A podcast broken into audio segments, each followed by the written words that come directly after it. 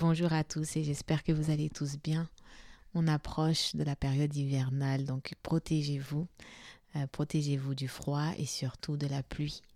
Parce que je sais qu'ici en Occident, on a une très mauvaise relation avec la pluie. Lorsqu'il pleut un peu, on commence à s'abriter, à courir dans tous les sens. On est de très mauvaise humeur. On n'aime pas être dans les transports, être collé aux gens qui sont mouillés, être serrés les uns contre les autres. On trouve ça désagréable. Je le sais. Moi aussi, je trouve que c'est désagréable.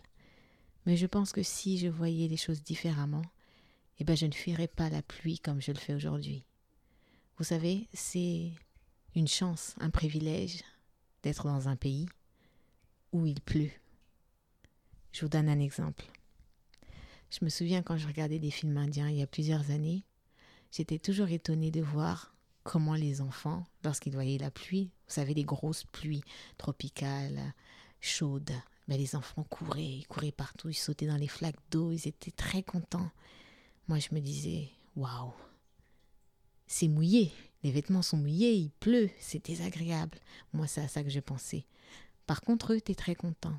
Ils célébraient la pluie. Et je sais que dans beaucoup de cultures, la pluie se célèbre. La période des moissons se célèbre parce que tout le monde est content. Parce que qui dit pluie dit légumes, fruits qui poussent. La pluie veut dire aussi que le bétail sera nourri. La pluie veut dire que je vais manger. La pluie, en réalité, c'est la vie. La pluie, c'est le ciel qui pleure et qui féconde la terre. Et grâce à cette action-là, nous pouvons tous manger. Regardez tous les pays qui souffrent de sécheresse. Regardez comme le sol craque. Regardez comme les gens souffrent parce que l'eau est un élément qui est tellement important, mais on l'oublie à chaque fois. Parce que si on en était conscient, on ne courrait pas à chaque fois qu'il pleut, on se dirait merci. Parce que la pluie est une bénédiction. Un pays où il n'y a pas de pluie, c'est un pays où il n'y a pas de vie. Donc aujourd'hui, quand je regarde ces enfants, je me dis que je comprends. Je comprends pourquoi ils célèbrent cette pluie. Je comprends la chance qu'on a.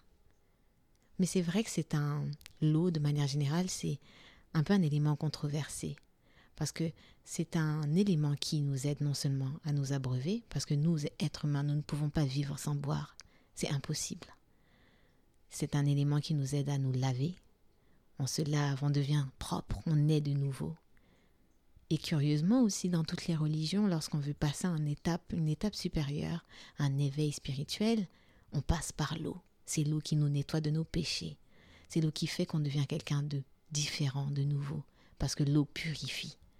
Vous verrez qu'à chaque fois que des personnes vous parleront de, de rituels spirituels, ça passe souvent par l'eau.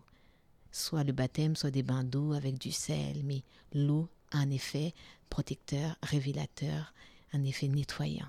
L'eau fait office de tout. Il nous aide à boire, il nous aide à nous laver.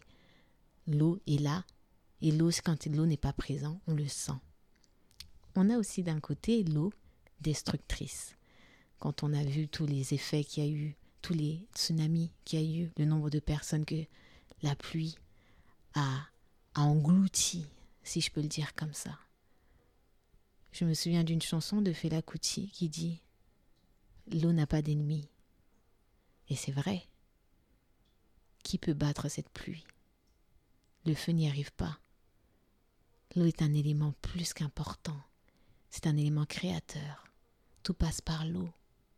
Regardez lorsqu'une femme est enceinte. Quand elle est enceinte, l'enfant qu'elle porte est dans une, bulle, une bulle d'eau.